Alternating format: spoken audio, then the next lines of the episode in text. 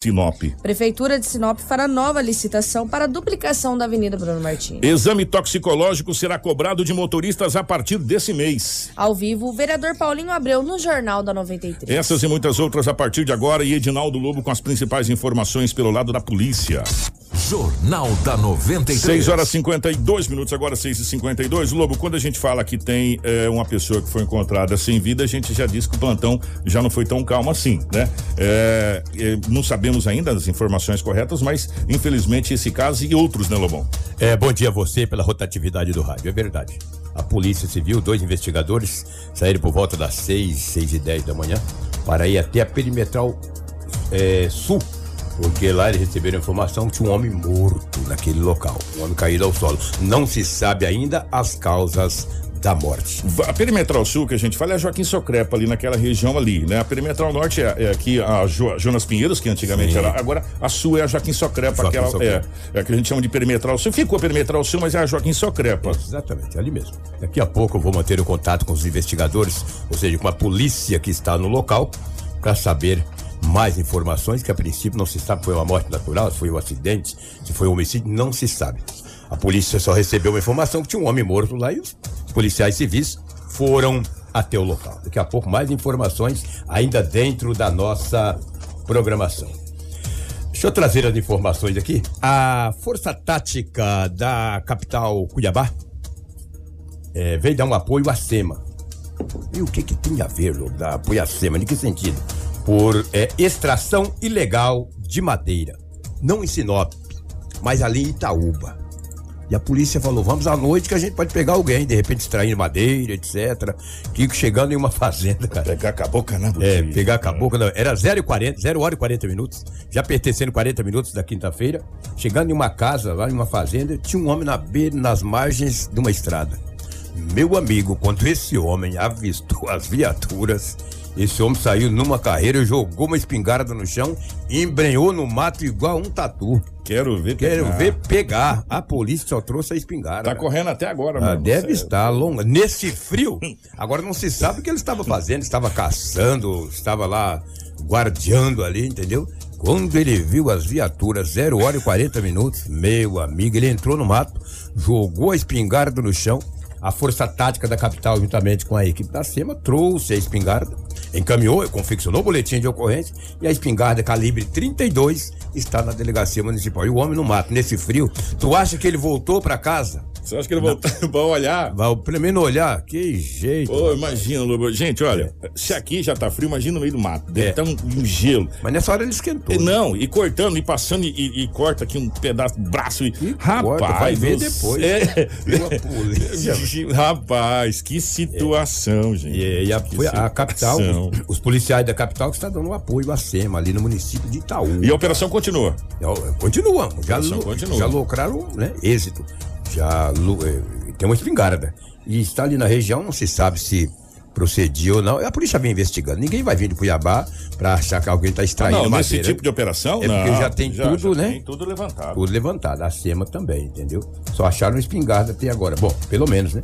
Que eles tiveram que vir falou, agora temos que ir a Sinop. E confeccionou o boletim de ocorrência, a espingarda está ali. Falta prender o dono da espingarda. Quero ver achar o dono dessa espingarda. Quero ver achar.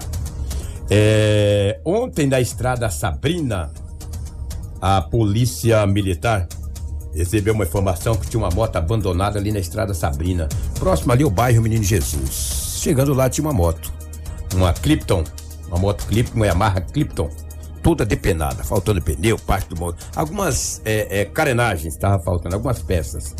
Aí através do chassi da placa, é uma moto produto de furto, foi acionada a dona desta motocicleta, a dona foi até o local, chegando lá o coração dela partiu, porque faltava várias peças da motocicleta, entendeu? Várias peças da motocicleta, ela foi encaminhada a um guincho especializado para receber esse tipo de veículo. Que situação, olha, esses vagabundos desqualificados, ladrão, morféticos, pé peludo, eles furtam, cara, um bem seu, cara, que você demora para pagar fica pagando um ano, dois anos, três anos, vai lá, ele depena, ele vai no mato, ele tira a roda, ele tira o motor, ele tira o paralama e abandona. É triste, cara. Mas pelo menos a jovem, a mulher, não perdeu tudo a moto, mas vai receber um prejuízo incrível, entendeu? Que tem que colocar a parte das dos- da- das peças que foram retiradas, não sabe se por um ou por dois ou por quem foi. Lamentável. A Polícia Civil passa a investigar esse caso. Lamentável, né? Lamentável. Olha, eu tenho uma ocorrência aqui de um pai que ontem procurou a polícia para reclamar do filho, de 15 anos de idade, uma criança. Olha o ponto que estamos chegando, tá? Aguardem, não desligue o rádio não. Vocês vão ouvir o relato de um pai, a tristeza, chegar a dizer para a polícia, olha, não posso fazer mais nada com o filho, 15 anos de idade. Inclui, e, e- 15 anos de... E olha que hoje nós é, entrevistamos eu, o eu delegado, falar agora, doutor Pablo. é, doutor Pablo é, Carneiro. Bonifácio. Bonifácio Carneiro. É, lembre, lembre da Rafaela. É, porque ontem o Dr. Pablo assumiu essa divisão que foi criada recentemente e nós depois aqui em off comentamos que vai ser um trabalho inovador. é, no estado do Mato Grosso das forças policiais e a gente desejou toda a sorte do mundo para o Dr. Pablo e porque é uma crescente Lobo e é um belo de um problema né e o Dr. Pablo ontem foi cara, muito feliz nas colocações e a gente ficou muito, muito feliz com o que foi colocado. Aí chega um pai e faz um relato que daqui a pouco o Lobo vai trazer pra gente. É muito triste saber que realmente nós estamos no limite da família, é, infelizmente. Exatamente. Ok, daqui a pouquinho eu vou manter o contato com o investigador que está no, No local. caso, do- Está no local. Chegou informações, mas são extraoficiais, a gente Sim, não pode repassar. Pela perimetral né? sul, É. E daqui a pouco eu vou manter a informação. Vou fazer o seguinte, eu vou trazer uma, uma- uma- trazer uma, uma Apreensão, isso. Enquanto o policial vai falar da apreensão, A gente tenta eu, contar. eu te- vou tentar o contato com o investigador que está no local. Um abraço para o João Manuel, que está lá na delegacia municipal, está de plantão. Um abraço para o Gilson, Gilson que está no local onde esse homem foi encontrado, não se sabe ainda as causas da morte. E daqui a pouco também uma entrevista com o vereador Paulinho de Abreu, que já encontra-se nas dependências do estúdio da Rádio 93 FM. O que ontem era por volta de 17 horas e 30 minutos. A Polícia Militar, Serviço de Inteligência, já vinha investigando um caso. Um homem de 29 anos foi preso. A Polícia Militar, através do Serviço de Inteligência, que é um serviço de inteligência muito interessante das forças de segurança de Sinop, Polícia Civil, Polícia Militar, Polícia Federal, então não vou nem falar. É de altíssimo nível, entendeu? É, na rua das. a- Aqui tá Bétula, não sei se é Bétula ou se é Betula, é Bétulas. É Bétulas, a gente olhou Rua aqui. das Bétulas. Ela é bem próxima aqui. É, no centro da cidade. O homem de 29 anos de idade estava em frente à residência. Ele foi abordado pelos policiais. No bolso dele já tinha uma quantia considerável. E em entrevista ao homem de 29 anos de idade, os policiais perguntaram para ele: o que, que tu tem mais na casa aí? Ah, não tenho nada. Olha, se você tem no bolso, é só falar pra gente. A casa caiu, meu amigo. A casa caiu, você tá com essa quantia no bolso. Agora é muito cedo, são 17h30. Ele falou: não vou mentir pra vocês, não. Lá dentro da casa eu tenho mais. Podemos entrar? Por favor. Que jeito, né? Por gentileza, nos convida para tomar um copinho de água e dar uma olhada aí O dentro. senhor nos Hum. convida a entrar com a gente? Não, convido sim. Chegando lá, tinha duas barras grandes de substância Ali, análogo à maconha. Olha aí Quem tá na live tá quantidade. podendo visualizar aí. No espelho no banheiro tinha mais uma quantia. Tinha um plástico de embrulhar esse entorpecente. Tinha também uma balança de precisão. O grupo GAP deu voz de prisão para o homem e prendeu em flagrante delito.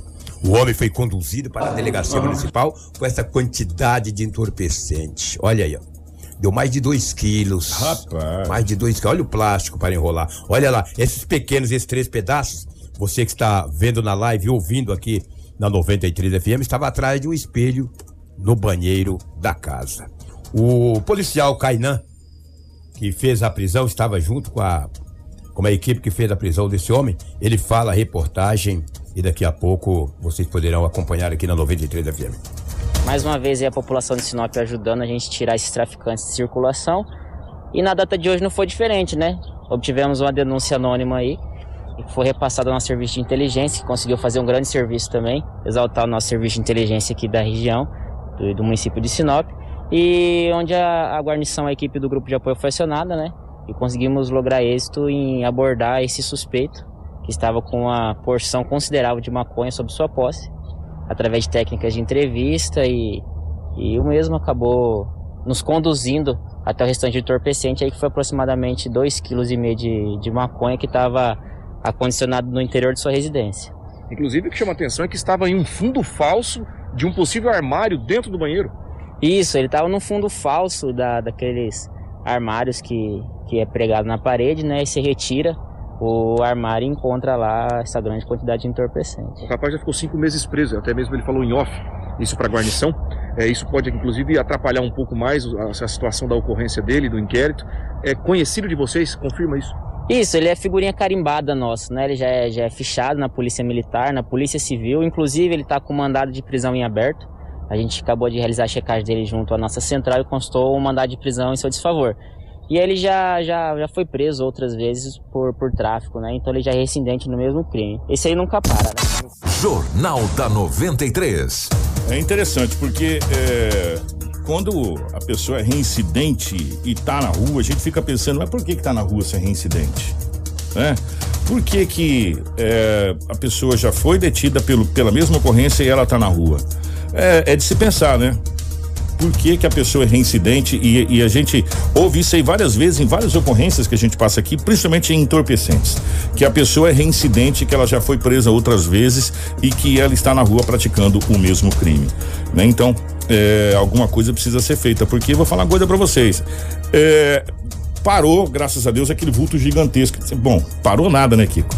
No início da semana foi uma tonelada, né? Que foi preso 500 quilos em Rondonópolis e 500 quilos em Varza Grande. Uma tonelada de entorpecentes foi retirado. Mas em Sinop, pelo menos aquela quantidade gigantesca, 400 quilos, 200 quilos, tal, deu uma diminuída. Agora a gente está tendo essa quantidade que a gente pegou aqui. E diga-se de passagem, é uma quantidade grande. É que a gente já está começando a acostumar com 200 quilos, 300 quilos, meia tonelada. Mas a gente você, não traz é, as trouxinhas que são apreendidas. e aí no final você vai somando tudo, dá uma quantidade gigantesca. Nessa quantidade é uma quantidade grande, são dois tabletes inteiros e, e dois pedaços gigantescos, dois pedaços grandes de, de entorpecente, balança de precisão, papel filme para enrolar, ou seja, e isso aí, meus amigos, vai para onde? Vai para destruição das famílias, infelizmente. né? E mais um Infelizmente. belo trabalho do grupo de apoio aí. É, grupo- Infelizmente, nós temos que ouvir a narrativa dos policiais militares grupo- em relação aos reincidentes, né, Kiko? Já já o Edinaldo Lobo vai voltar, está levantando a informação daquele homem eh, que foi Encontrado. encontrado morto na Perimetral Sul. Chegou algumas informações pra gente, a perícia tá no local, a polícia tá no local, a nossa equipe já tá no local também, o Vavá, toda a nossa equipe já está Grande no abraço, local. inclusive, Vavá da Rádio É. Master. que daqui a pouco a gente vai ter imagens também dessa situação. Chegou informações aqui, mas a gente precisa, na realidade, eh, da confirmação policial, mas hum, chegou algumas informações extraoficiais pra gente aqui, de pessoas que moram ali próximo, inclusive lá Perimetral Sul, de que esse homem teria, na realidade, falecido, mas de frio. Né? A informação que chegou pra gente. A gente precisa apurar essa situação, se realmente confere ou não. Foi uma informação que chegou extraoficialmente aqui, inclusive na nossa live. É, bom dia. É, o Gleison Gustavo, que ele falou triste, mora aqui bem pertinho. É, é, e sempre vejo ele ali no mesmo lugar todo dia, essa situação toda. Então, a gente está aguardando esse levantamento. Edinaldo Lobo acaba de chegar, estava no telefone com os policiais eh, e com os investigadores e também com toda a equipe que já está no local, né, fazendo todo o levantamento. Alguma informação dessa situação, Lobão? Ah, Kiko e ouvintes da 93 FM. O homem foi identificado como João Maria, de 58 anos de idade. A princípio, ele não tem nenhum ferimento. Ferimento nenhum. Ele está em um barracão, estava deitado, supostamente ou um mal súbito, não se sabe. Ou mal frio, súbito, ou frio. enfim. Mas o, homem, o nome dele é João Maria, tem 58 anos de idade. Supostamente poderá ser, de repente, morador de rua, porque ali ninguém o conhece. E ele estava deitado lá, debaixo de um barracão. O Gleison Gustavo mandou na nossa live aqui, Lobo, o seguinte: bom dia. Esse homem deve ter morrido de frio, porque é. Triste, eu moro aqui pertinho e sempre vejo ele ali, Ah. no mesmo local. Né? E, e com, no relato do Lobo que não tem ferimento algum. Ferimento algum. O investigador acabou de me Né? informar. Não tem nenhum ferimento. Olha, vamos ficar na guarda agora, porque aí a Politec, já já a Sim. perícia técnica, vai dizer, olha, foi de, de frio, foi ou foi um, um mal súbito, súbito. uma- mas aparentemente, pelo que chegou pra gente, esse senhor, quantos anos, Lobo? 58 anos de idade, identificado como 58. João Maria. Entendeu? Na Perimetral Sul. E ele. Que triste, né, rapaz? Tá debaixo de um triste. barracão lá, uma casa em construção. E ele estava lá e foi localizado logo na manhã, antes das seis da manhã. E a Polícia Civil ainda encontra-se no local.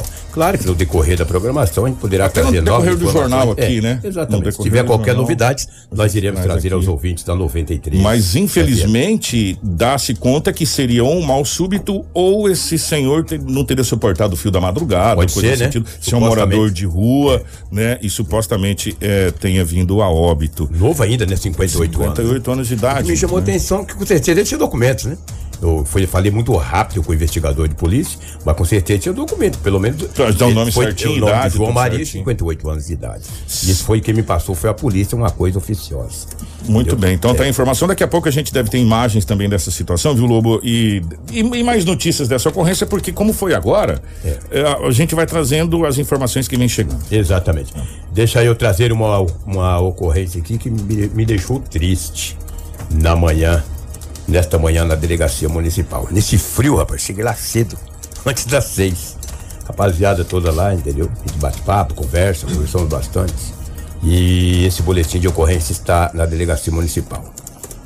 Um, um pai de família que mora no residencial Florença, ontem era 18 horas e 35 minutos. Ele foi até a delegacia municipal de polícia, registrar o boletim de ocorrência e pedir ajuda às forças de segurança, ou seja, a polícia civil. Ele disse à polícia que o filho tem 15 anos de idade e faz uso de entorpecente e chega em casa todas as vezes muito tarde da noite, sendo uma criança vai pra rua e chega muito tarde. Mas a, a polícia, o pai, disse à polícia até o local aonde supostamente ele compra o entorpecente.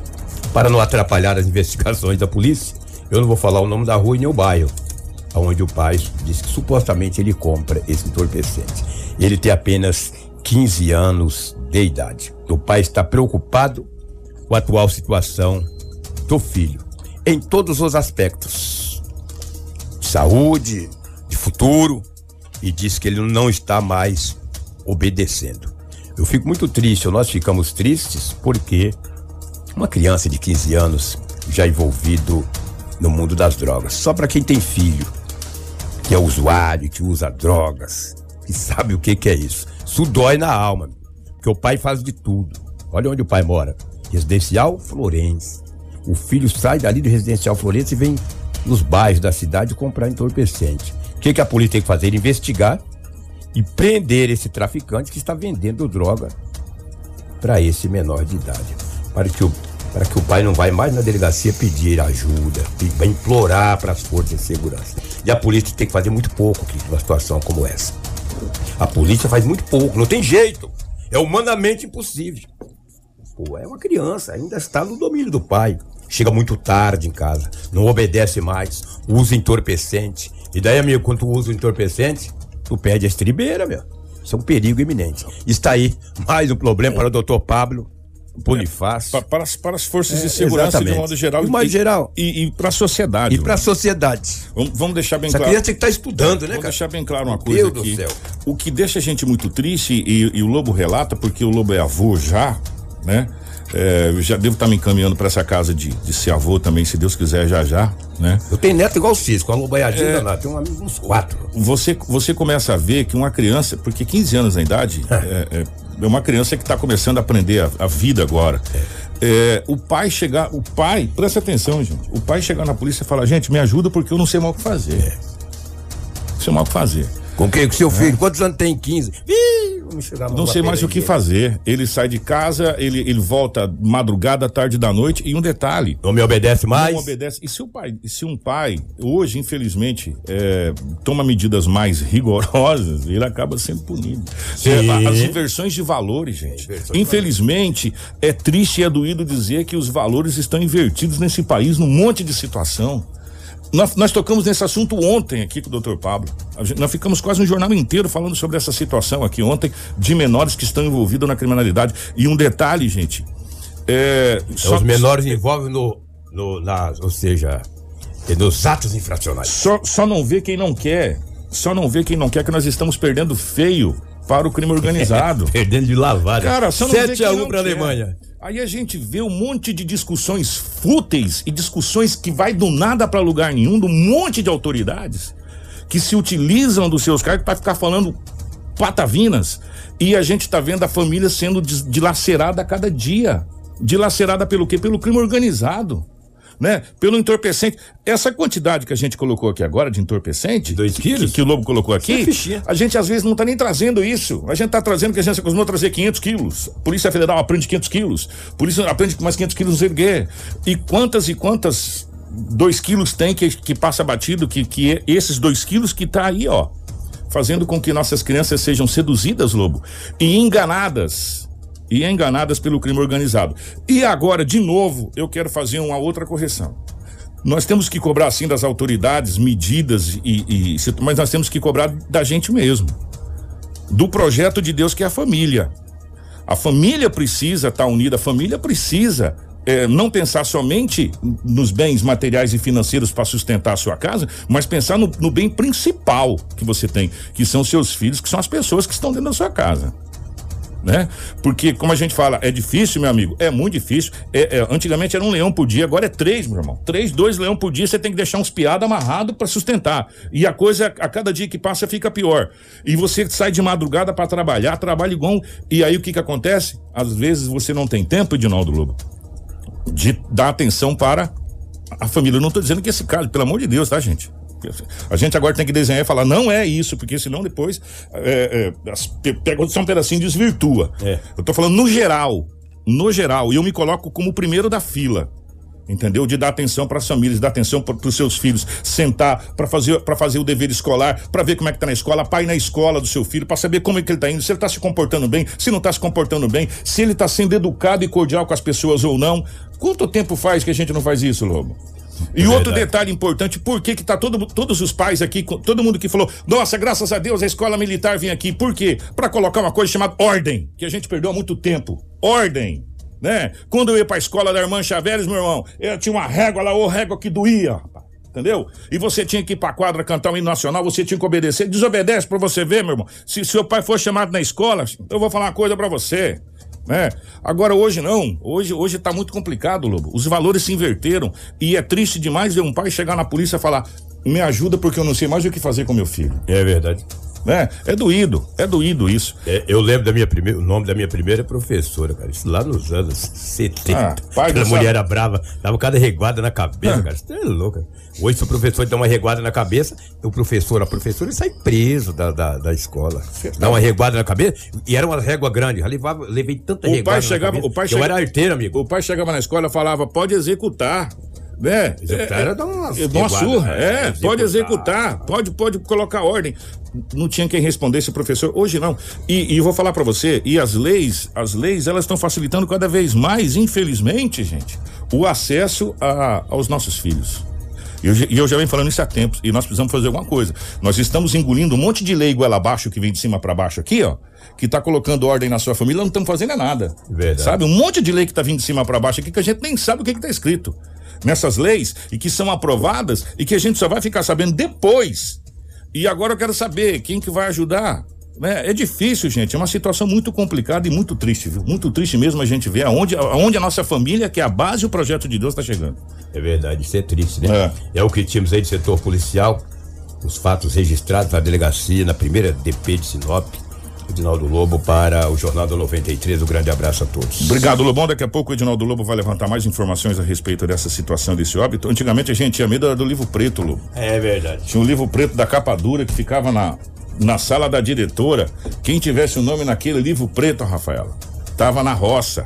Né? É, então gente ainda, ainda no início, quando eu comecei na tinha escola, tinha ainda o livro preto. né? Era muito difícil.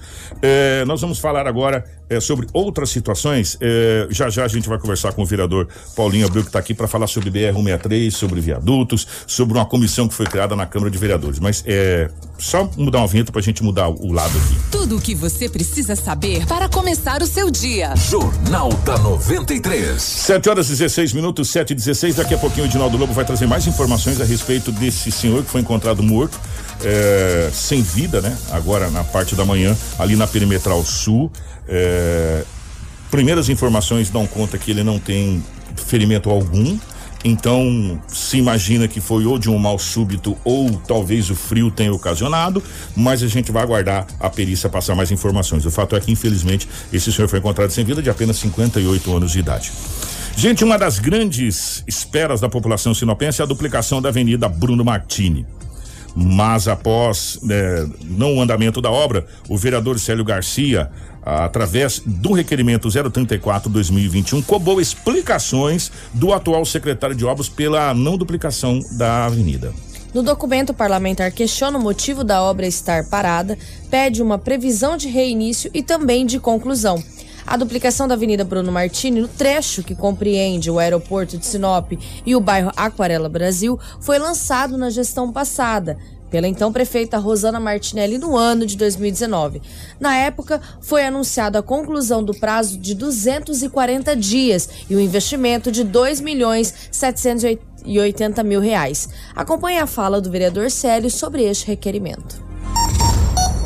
Jornal da 93 inclusive leva o nome do pai do secretário, mas foi uma obra que não iniciou na sua gestão, iniciou ainda na gestão da Rosana Martinelli. Diga-se de passagem, eu fui no momento que fizeram o lançamento das obras. E naquele momento fiquei tão feliz quanto os moradores daquela região porque vai, sem dúvida alguma, embelezar a nossa cidade, vai reduzir o número de acidentes, porque ali tem um fluxo muito grande de pessoas naquela localidade, andando em carro, moto, inclusive pessoas que vão fazer é, o seu passeio ciclístico também. Então, a gente vendo essa situação e ouvindo a população, que o papel do vereador é esse, é ouvir a população, nós estivemos até o local, porque saiu uma reportagem que no ano de 2021 já estavam colocando máquinas para concluir o trabalho. Então nós fomos lá para verificar e chegamos lá, não tinha máquina alguma, uma, um recurso que vem do Ministério do Turismo, quase 3 milhões de reais. Nós tivemos uma ação por parte do ex-deputado estadual Silvano Amaral e do deputado federal Carlos Bezerra para conseguir esse recurso. E o recurso foi garantido, Porém, teve essa problemática, alegam que vai ter que passar por uma nova licitação, o que é uma pena. E eu acredito, diante da resposta que nós recebemos, é que este ano nada sai. Ou seja, a população vai ficar sofrendo novamente, esperando mais uma vez. Ou seja, nós sempre vamos ficar esperando, cria-se expectativa e fica na esperança quando vai ser entregue essa obra, até porque eles não dão um prazo de conclusão, nem de início, de reinício e nem de conclusão, até porque tem a burocracia da licitação. Agora, é bem verdade que a gente sabe das dificuldades, dos trâmites. Agora, já se passaram seis meses, já poderia ter visto isso lá atrás. Não adianta falar a ah, culpa da gestão passada. Eu acho que quando você assume o executivo, você tem que saber quais são as responsabilidades que você tem. Então, é uma obra que vai embelezar Sinop, a, a nossa cidade recebe muitas pessoas de outros estados através do aeroporto, de outros municípios, e isso vai, sem dúvida alguma, desafogar o trânsito, dar uma, uma cara melhor para o nosso município. Então, é uma pena nós nos depararmos com essa situação. E vamos cobrar, vamos continuar cobrando. Olha, o, o que eu, me chama mais atenção de tudo isso é a questão de valores, porque no requerimento que nós fizemos, é, nós queríamos também saber quanto foi gasto na obra, quanto foi gasto, quanto ainda tem desse montante, e nós não tivemos esta resposta. Eles alegam que venceu o prazo, né? A gente recebeu várias folhas ainda a respeito da situação e que alega que a empresa não cumpriu com aquilo que estava combinado. E aí nós ficamos como? Tudo o que você precisa saber para começar o seu dia. Jornal da 93. 7 horas 20 minutos, 7 e 20. É, eu posso falar uma grande besteira aqui, me perdoe se eu falasse a grande besteira. Por isso que eu ainda era adepto na época que as empresas eram locais. Você abrir licitação para as empresas locais. Primeiro, você deixa o dinheiro na cidade. Na cidade. Segundo, você tem quem cobrar. Hoje, com essa situação de pregão que qualquer empresa de qualquer lugar do Brasil possa participar, as, eh, essas empresas, ela e, e todo, toda, todo o setor público sabe que isso acontece. E não é de hoje. Uma empresa ganha licitação, ela terceiriza para uma outra empresa, que terceiriza para outra empresa, que terceiriza para outra empresa. Resumo da ópera, acontece isso. Empresa desiste, não faz. Nós estamos com asfalto enrolado, dinheiro se perdendo é, e, e coisas não saindo. E a população o quê? Sofrendo sofrendo com obras que já deveriam ter sido feitas. Quando, e, e, e isso, diga-se de passagem, é, talvez poderia até voltar, quando as, quando as empresas eram locais, que você tinha aqui as empresas, e a gente tem empresas extraordinárias em Sinop, empresas que prestam serviço quase que no Brasil inteiro para fazer essa situação, a gente teria esse negócio já feito há muito tempo. Por quê? Que quando a obra é privada é, é rapidinho e asfalto com qualidade, esgoto com qualidade, com profissionais capacitados e é rapidinho que é feito. E no público, meu irmão, parece um parto, sabe? Parece um parto de elefante, que demora anos, né? Anos, sei lá. É, e, e, no, e, no, e, no, e no privado vai rapidinho, né? Porque são empresas que são especializadas em fazer isso, em participar de pregão em todas as prefeituras do Brasil, nas principais prefeituras do Brasil, ganhar licitação e terceirizar. E não pode fazer nada, sabe por quê? Porque isso é legal. É imoral, mas é legal. Né? A empresa ganhou, ela contrata uma outra empresa ou subloca essa obra, né? E a obra não acontece como a gente viu no Alto da Glória. O Alto da Glória, meu Deus do céu, o Alto da Glória tá sofrendo com aquele asfalto lá. Ou, oh, aquilo lá virou uma novela, aquilo lá virou. Tá pior que o, que o Nico Baracate. O asfalto lá do Alto da Glória né? Aí agora um monte de asfalto que, que empresas sublocaram para terceiros e acabaram não fazendo. Então o setor público, o setor público tem essa morosidade e tem essas situações que é imoral, mas infelizmente por essa lei do pregão que qualquer empresa que tem o capital de giro, essa coisa toda possa participar e tem empresas especializadas para fazer esse tipo de coisa e ganhar o dinheiro. E aí até você recorrer, até não sei o quê. Pronto. Aí o que, que eles fazem? Coloca quatro, cinco máquinas, começa, recebe a primeira parcela, não faz mais nada. As máquinas simplesmente desaparecem. A gente já viu esse filme em outras vezes, né? E isso, se Deus quiser, quem sabe uma nova lei é, é, talvez restringindo mais essa situação, a gente tenha menos morosidade no serviço público. E por falar em morosidade, tem algumas coisas em Sinop que realmente são novelas, sabe? E a gente gostaria muito que essa novela chegasse ao final, que a gente queria ver uma nova novela. Né? A gente já está cansado de ver os mesmos atores nessa novela. E uma dessas novelas chama-se é, Travessia Urbana, Mobilidade Urbana, principalmente no eixo da BR-163, que envolve a Rota do Oeste. Faz viaduto, não faz viaduto, era para ter feito, não tem. É, tranca da Polícia Federal, tranca do lado, as pessoas se arriscam passando, tem que andar. É, a gasolina tá barata pra caramba, quase de graça, a gente não precisa se preocupar com o preço da gasolina, você tem que atravessar Sinop para atravessar de um lado pro outro da BR.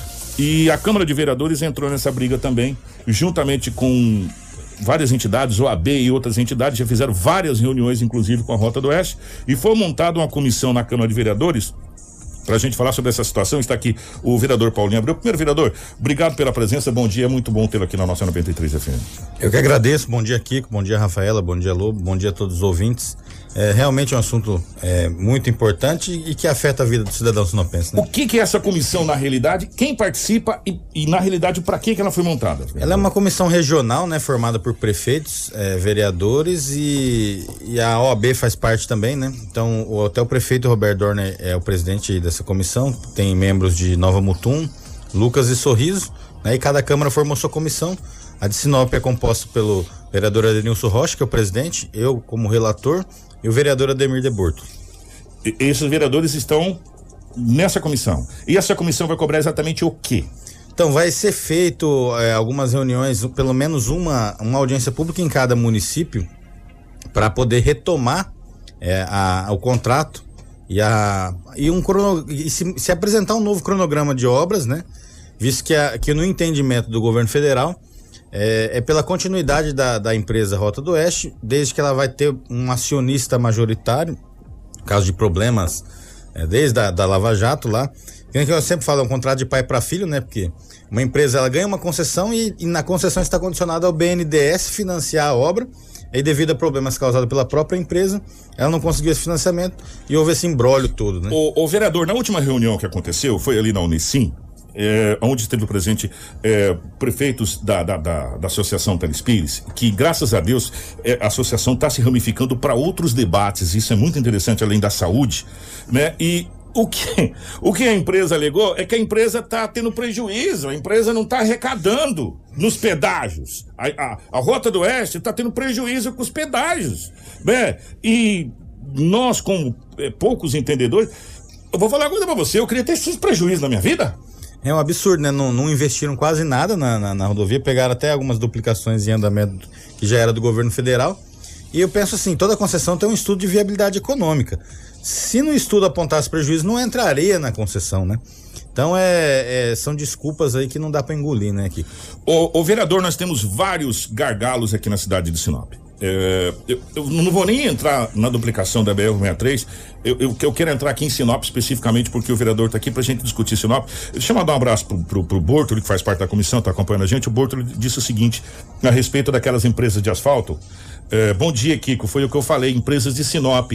Assim como agora assumiu o Alto da Glória e o setor industrial e já terminou o Morama 1, uma empresa que é da cidade de Sinop. Por isso que já terminou a obra, porque é daqui, da cidade de Sinop, essa empresa que assumiu. Inclusive, daqui a pouco nós temos resposta do secretário de obras da Auto Martini e também nós temos o ofício resposta também do, do secretário de obras. Do secretário de obras a respeito do, do que o Sérgio falou, da duplicação. Duplicação da. É isso que a gente vem falando, porque quando é daqui, a gente sabe quem cobrar. Por isso, quando a gente bate na tecla de comprar no comércio de Sinop, vamos comprar no comércio de Sinop, vamos comprar por quê? Porque eu sei quem cobrar, meu irmão. Se eu, che- eu chego no gabinete e falo, ô vereador, é o seguinte, cidadão, vamos. Agora, eu vou cobrar um cara que eu faço ideia quem é. De onde vem empresa? Então, parabéns à empresa de Sinop que pegou. Tomara que toda essa asfalto, essa grana monstruosa que veio do governo federal, a Caixa Econômica, foi liberada aí, foi uma briga para liberar essa grana, seja repassada para empresas de Sinop fazer os asfaltos, que eu tenho certeza que vai sair, vai sair com muita qualidade, porque a gente tem empresas competentes ao extremo na nossa cidade para fazer não só asfalto, como qualquer outra outra obra aqui na nossa região, viaduto, essa coisa toda. Então, que as empresas de Sinop possam ser favorecidas. E por falar em viaduto, o, o vereador, como que tá essa situação dos viadutos da nossa travessia. A gente tem. é, aqui nós vamos pontuar. Para passar pro lado de lá da BR, com total segurança, você tem Avenida Júlio Campos, ali debaixo do viaduto principal. Aí você atravessa, você sai da para João Pedro Moreira de Carvalho pro outro lado, que tem um grande supermercado lá que é o Atacadão, que o pessoal faz compra lá. Né? Ou você tem que já tá dando muito acidente, diga-se de passagem, pra caramba, lá do lado do, do- do- do- da Polícia Militar. Ou você vem aqui na Avenida dos Tarumãs, ou você vai no São Cristóvão debaixo do viaduto, que são as, as travessias que a gente tem, né? Se faz necessário pelo menos mais, no mínimo mais uma travessia, pro lado de lá, que seria um viaduto ali que o pessoal fala perto do Hotel Cancioneiro. Isso tá no projeto, isso está sendo discutido, toda essa parte de mobilidade, sem falar que a Rota do Oeste tirou todo o jeito de você sair da BR por outros lados. Ela, ela jogou você só para um lado. Ou seja, ela, ela começou a congestionar uma coisa que a gente achou que jamais teria é, ensinado para congestionamento. E começou a se congestionar em horário de pico. O que vocês estão pensando nesse trecho aqui do, do, do nosso perímetro central? Olha aqui, a, concessão original, infelizmente, ela só previa três passagens, que é na. Tem o trevo de, de Cláudia. Não, é, é o centro ali da cidade, aquela a melhoria do viaduto central. E o trevo de. Lá do Alto da Glória, previa de início. Mas a gente vê que não é suficiente, já foi feito estudo de tráfego em Sinop, até patrocinado na época pela empresa que construiu o shopping como uma contrapartida, que mostra que o trânsito Sinop, na época que eu vi o estudo, faz uns três anos, que em 10, então faltam 7, ia ficar caótico na BR-63 do jeito que estava e somente com essas travessias propostas. Então, é, essa discussão é importante porque os municípios têm que apresentar, de- é, ap- após assinada a retomada das obras, o município tem que apresentar uns estudos pra, é, para o DENIT para que ele inclua essas alterações no, no contrato, mesmo que tenha é, alteração no preço da tarifa do pedágio, como a gente já acha muito caro, mas, como falei, é, é um- é uma concessão já pré-definida. Então nós vamos estar lutando para isso, para que venham mais travessias. É, nós temos ali na, na Perimetral Sul, como você falou ali pró- próximo ao. é, ah, o Trevo de Carmen, que teria que unificar com o Trevo de Carmen. Tem a Perimetral Norte, que é onde hoje atravessa, mas, que você falou, de uma maneira bem precária e com muito risco, né? Porque... Que o setor industrial ali está crescendo muito, né? Sim. E a gente já teve óbitos ali, vários óbitos ali naquela travessia. Deixa eu só fazer, deixa eu falar uma coisa aqui que me deu um estalo. Recentemente nós recebemos a visita aqui do, do, do secretário de trânsito, o, o, o, o teve aqui o Sacramento falando sobre o trânsito. E o senhor disse que a, a empresa já apresentou esse projeto de mobilidade urbana lá atrás, quando o senhor estava lá na, na prefeitura, na, na Prodeurbs, você já teve conhecimento desse projeto de mobilidade urbana, porque esse projeto não está pronto ainda. Não, não, na verdade não é o plano de mobilidade de urbana. É, foi apresentado um estudo de uma simulação do tráfego da BR-163, né? É paralelo ao, ao plano de mobilidade urbana, mostrando, é, eles medem o fluxo atual, fazem uma previsão de crescimento. Aí você vê no, no mapa da, né, da, da cidade como que vai ser o fluxo com esse crescimento. Então, da forma que está daqui 5 a 10 anos, a gente viu que vai dar, por exemplo, naquela região entre o, o viaduto do Menino Jesus e o trevo de Santa Carmen ali, a gente vê um engarrafamento na BR já.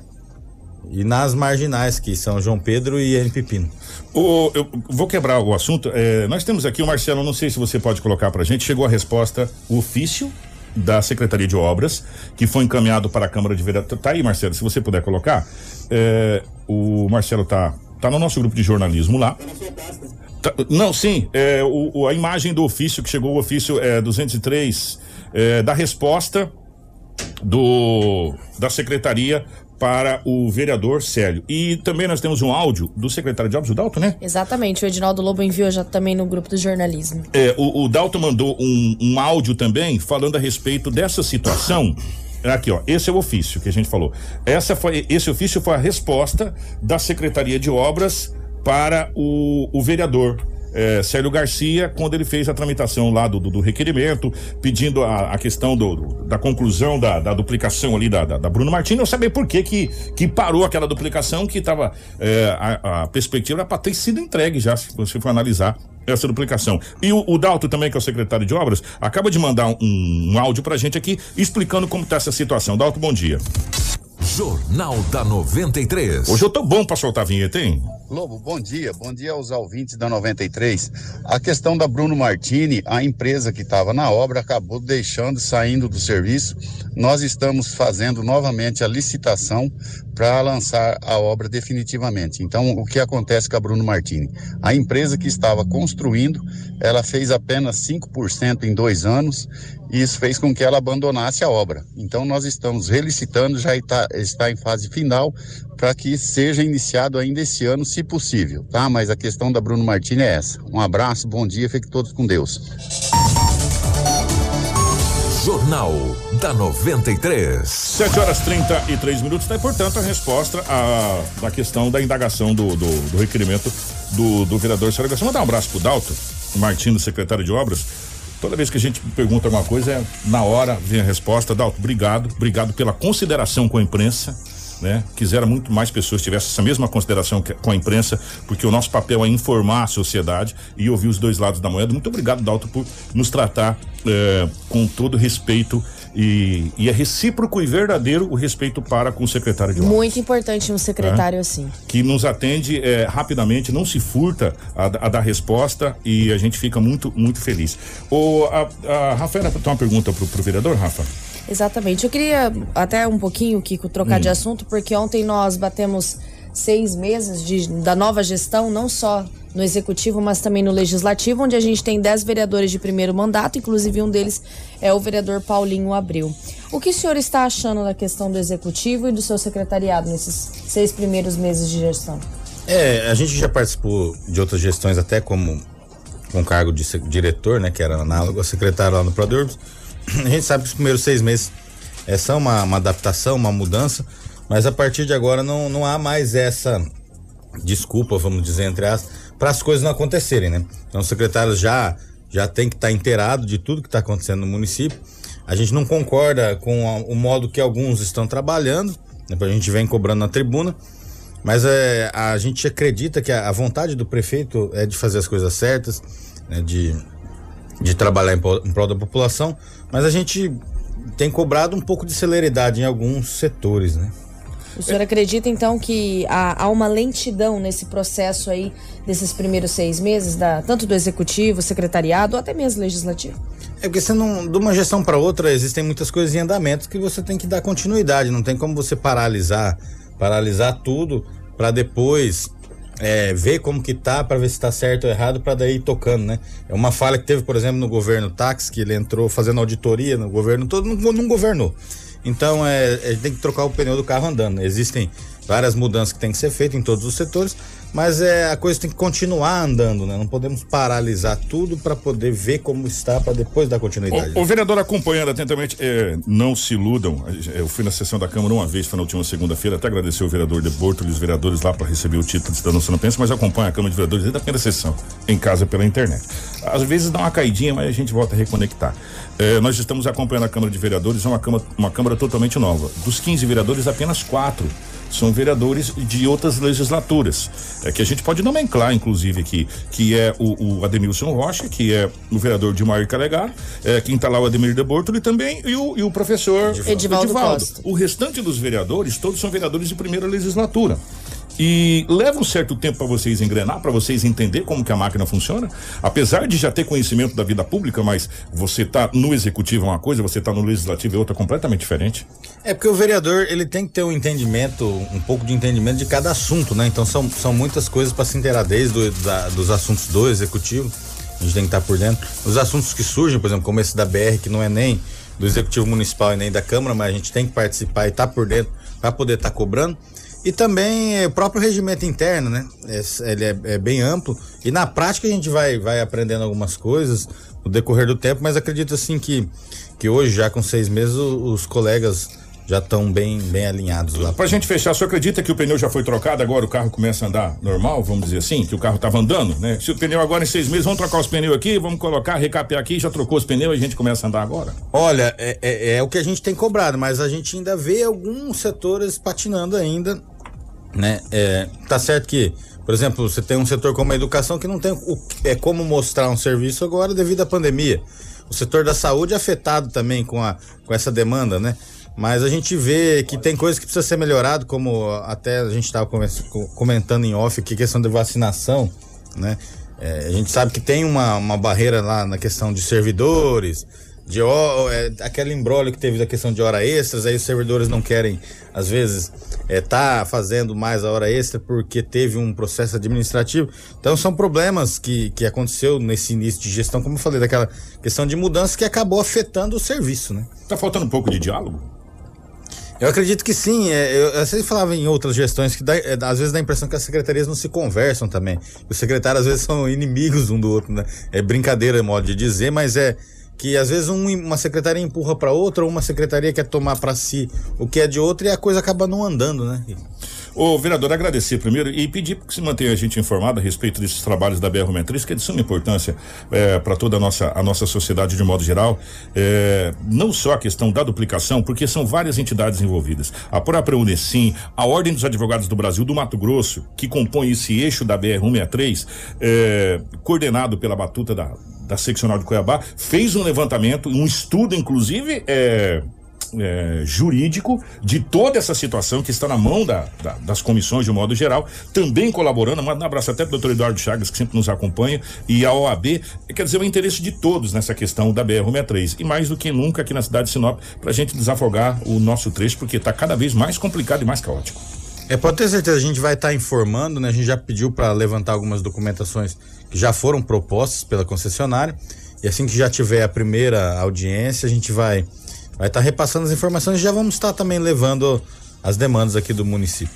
Obrigado, vereador. Grande abraço. Por, é, já já a gente vai falar sobre vacina. Chegou mais vacinas Isso. para o Mato Grosso. Mas primeiro vamos para o intervalo. A gente já retorna aqui. Agradecer imensamente a audiência de todos vocês, o pessoal da nossa live, o pessoal que está nos acompanhando 93,1. Obrigado ao, ao, vereador Paulinho Abreu. Obrigado aos vereadores por estar tá participando junto com a gente. Obrigado ao nosso querido secretário Dalto Martini, que sempre nos atendeu. E de novo, Dalto, obrigado pelo respeito que você tem para com a imprensa, né? Que se estenda. É, é, para mais órgãos e a gente fica muito feliz quando isso acontece. É, 7 horas e 39 minutos. Tudo o que você precisa saber para começar o seu dia. Jornal da 93. Jornal da 93.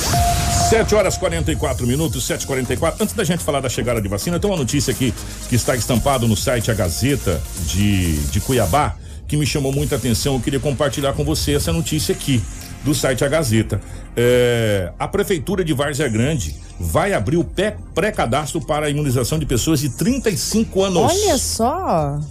É, 35 anos, Kiko? Sem comorbidades. Sem comorbidades? Exatamente, ó, tá estampado, tá estampado no site A Gazeta. Parabéns, Várzea Grande. É, no site A Gazeta, é, a cidade de Várzea Grande, é, a segunda maior cidade do Mato Grosso, né? É Cuiabá, Várzea Grande, Rondonópolis, Sinop. Né? E a gente até confunde Várzea Grande com Cuiabá, que é quase tudo só uma ponte quase próximo. É, de um lado para o outro, né? É, o secretário de saúde do município de Varza Grande, Gonçalo Barros, antecipou que a expectativa é que o público comece a ser imunizado após a vacinação dos moradores que possuem 40 anos. Estamos avançando, aplicando as doses, mas respeitando o plano de vacinação. Começamos com os grupos prioritários, eh, começando pelos profissionais da saúde e outros. Agora, no sábado, vamos abrir o cadastro para pessoas com 35 anos, enquanto eh, começamos a imunizar as pessoas de 40 a 44. Isso é para fazer, claro, um levantamento para saber quantas doses que É. serão destinadas, o período de tempo. E só que o que chama atenção é que ao mesmo tempo que vai abrir o cadastro para 35, já começa a imunização de 40 a 44. É o, é o pré-cadastro, exatamente, para fazer esse levantamento. E é muito interessante e.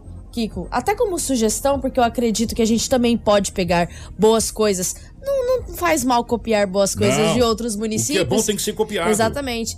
Sinop pode adotar isso, né? Inclusive, Sinop poderia adotar, pegar aí, quem sabe, o Gigante do Norte, que por muitas vezes não é utilizado para nada, e fazer uma grande É. imunização. Até porque tem dose sobrando. Exatamente. E ninguém, e, e ninguém sabe nem quando vai começar o campeonato Mato Grossense da Série B, que era para ter começado na semana passada e foi adiado. Tá previsto para começar É, esse sábado. Mas aí não sabe também se vai ser sábado mesmo ou não, já tá uma um, um buchiche que talvez é adiado de novo, né? Então, é, tá lá o estádio lá, quem sabe a gente possa é, dar uma, uma analisada melhor nessa situação. E por falar em vacina, o Mato Grosso acaba de receber mais doses de vacina, é isso? Exatamente, Kiko. Doses de imunizante AstraZeneca e Pfizer. Chegaram três remessas no aeroporto Marechal Rondon, em Várzea Grande. Olha só, nós falamos de Várzea Grande Não. já certinho. No total, são 73.500 da AstraZeneca e 24.570 da Pfizer. Os públicos para os quais serão destinados essas doses ainda estão sendo definidos e serão divulgados por meio da resolução CIB. Vale ressaltar, Kiko, que para a vacina AstraZeneca, o prazo de aplicação da segunda dose é de até 90 dias e já para a Pfizer é de 12 semanas. Até o momento, o estado do Mato Grosso já recebeu 1 milhão 798 mil 840 doses de imunizantes contra a Covid-19. Três remessas de vacinas contra a Covid-19 chegaram em Mato Grosso nesta quarta-feira. Os lotes com as doses da AstraZeneca vieram em voos diferentes. No total, foram 73.500 imunizantes. Também foram enviadas 24.570 doses da Pfizer. Desta vez, novos públicos serão contemplados. Nós temos aí o público das pessoas privadas de liberdade, tá? E os funcionários do sistema é, penitenciário. Vai continuar a aplicação com as lactantes. Teremos também a inclusão do percentual de trabalhadores da indústria, tá? Elencadas no plano nacional, dos trabalhadores do transporte rodoviário e coletivo. Também nós vamos ter um percentual e vai continuar também a distribuição do percentual para a população de 55 a 59 anos. Todas essas destinadas a D1. Ainda segundo o gerente do Programa Estadual de Imunização, todos os 141 municípios do estado irão receber doses dessas remessas. A distribuição começa a partir de sexta-feira. Na sexta-feira já tem as entregas que vão todas vias aéreas, certo? Para as regionais.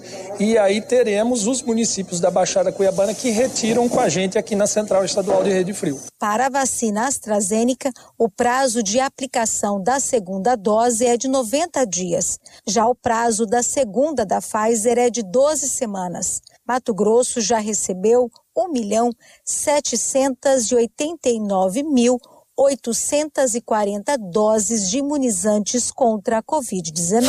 Tudo o que você precisa saber para começar o seu dia. Jornal da 93. 749, é, nós já vamos embora, mas é, não poderíamos também é, deixar de falar isso. A gente fica tão feliz quando chega a vacina, porque a vacina é sinal que, se Deus quiser, já já é, a gente vai, é, no Mato Grosso, de modo geral, passar desses 50% de, de imunização da população, que é o que a Organização Mundial da Saúde está dizendo, né? Para a gente já estar com uma qualidade boa de segurança, é, mais é, 50%, 50%, 60% da população estando vacinada, a gente já está com a segurança boa e a gente sabe que é, os outros 40 vêm vem de arrasto depois. Mas infelizmente não poderíamos deixar de dizer que nós acabamos o mês ontem de junho e o Mato Grosso fechou o mês de junho com um balanço final de óbitos.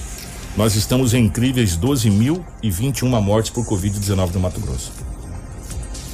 Ontem, no fechamento do, do mês de junho, nós nas últimas 24 horas, computamos mais 26 óbitos registrados por Covid-19 e o Mato Grosso fechou, saldo, é, número oficial da, da Secretaria de, de Estado de Saúde. O Mato Grosso fechou até agora com 12.021 mortos. É muita morte, né? Por Covid-19. É muita morte por Covid-19. Vamos torcer que essa vacina ela arranque, né? Ela, ela ande, ela acelere, né? Porque quanto mais pessoas vacinadas, mais chance de, de vida a gente tem, né? Infelizmente, infelizmente, é, por, falar nisso, Marcelo, deixa, vamos lá no site da R7, só pra gente fechar, temos dois minutinhos aqui ainda. Vamos pegar lá como que tá o mapa da vacinação é, no Brasil.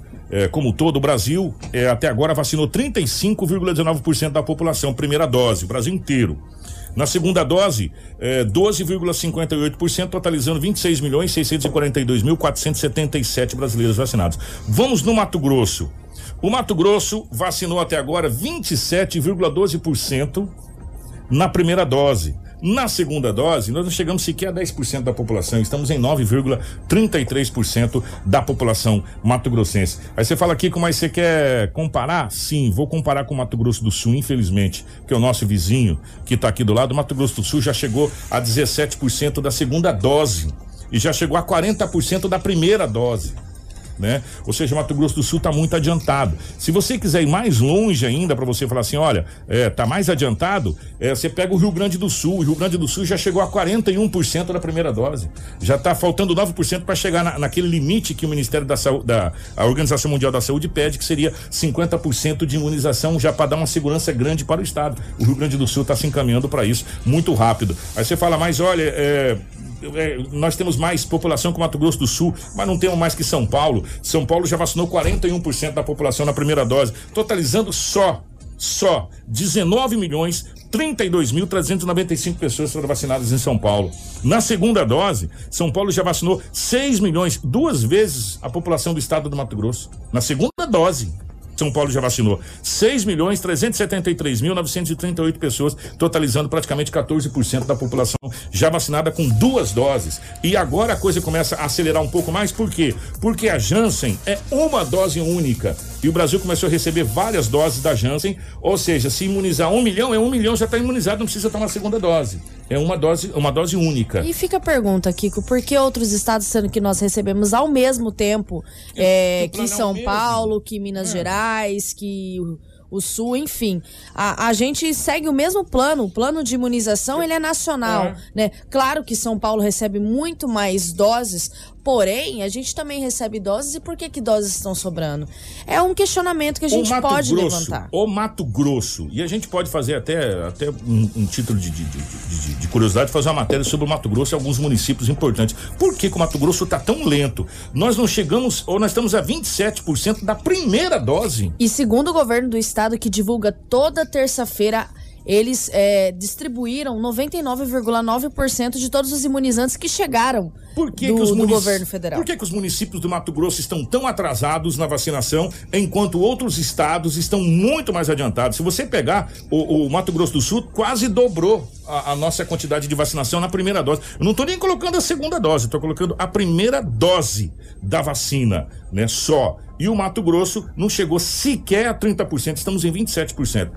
Fica a pergunta para os nossos governantes aí do estado do Mato Grosso, de modo geral, para, para o governador, para o secretário de saúde. Eu gostaria muito de fazer essa pergunta para o secretário de saúde, quem sabe alguém repassa. Secretário Gilberto Figueiredo, por que, que o Mato Grosso está tão atrasado na questão da vacinação? É culpa de quem? É do governo do estado do Mato Grosso ou dos municípios? É dos municípios que não repassam documentações, é. ou, que não ou, atualizam as planilhas, de quem, enfim. De quem que é a responsabilidade? É do governo federal? Que não mandou vacina para Mato Grosso? É do governo estadual que não distribuiu essas vacinas para os municípios? Ou é dos municípios que não efetuaram a vacina? Então, eu gostaria muito que essa pergunta chegasse ao secretário Gilberto Figueiredo. Quem sabe a gente vai tentar mandar para o secretário Gilberto Figueiredo para saber por que, que o Mato Grosso está só com 27% da população com a primeira dose tomada. Eu não vou nem falar da segunda dose, porque é 9,33% da população não chegou nem a, nem, a, nem a 400 mil Mato Grossenses vacinados. 754, obrigado, Rafa. Obrigada, Kiko. Obrigada, Edinaldo Lobo, a todos os nossos companheiros aqui de trabalho do Jornal da 93. Amanhã nós retornamos com muita informação e também com uma novidade aí da SES sobre um belo desconto na energia que a gente vai precisar. Ou se vai subir os 52%, gente. Marcelo, um grande abraço, meu querido, um grande abraço a toda a nossa equipe de jornalismo. Voltamos amanhã, se Deus quiser. Tudo o que você precisa saber para começar o seu dia. Jornal da 93.